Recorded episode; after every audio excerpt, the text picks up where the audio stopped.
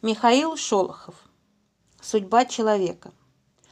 Первая послевоенная весна была на Верхнем Дону на редкость дружная и напористая.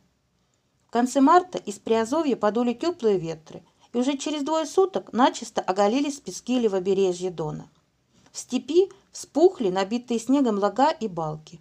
Взломав лед, бешено взыграли степные речки, и дороги стали почти совсем непроездные. В эту недобрую пору бездорожья мне пришлось ехать в станицу Букановскую. И расстояние небольшое, всего лишь около 60 километров, но одолеть их оказалось не так-то просто. Мы с товарищем выехали до восхода солнца.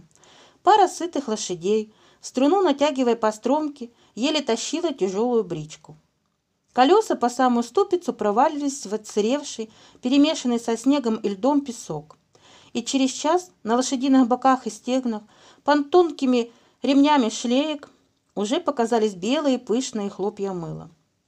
А в утреннем свежем воздухе остро и пьяняще запахло лошадиным потом и согретым дяготком щедро смазанной конской сбруи. Там, где было особенно трудно лошадям, мы слезали с брички и шли пешком. Под сапогами хлюпал размокший снег. Идти было тяжело, но по обочинам дороги все еще держался хрустально поблескивавший на солнце ледок. И там пробираться было еще труднее. Только часов через шесть покрыли расстояние в 30 километров.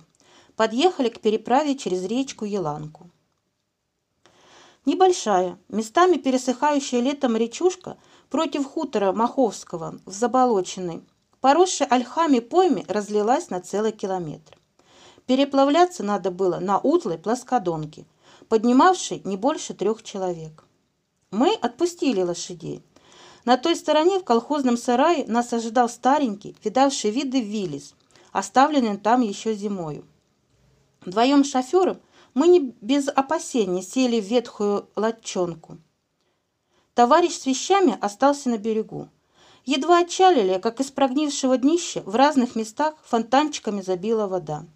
Подручными средствами конопатили ненадежную посудину и вычерпывали из нее воду, пока не доехали.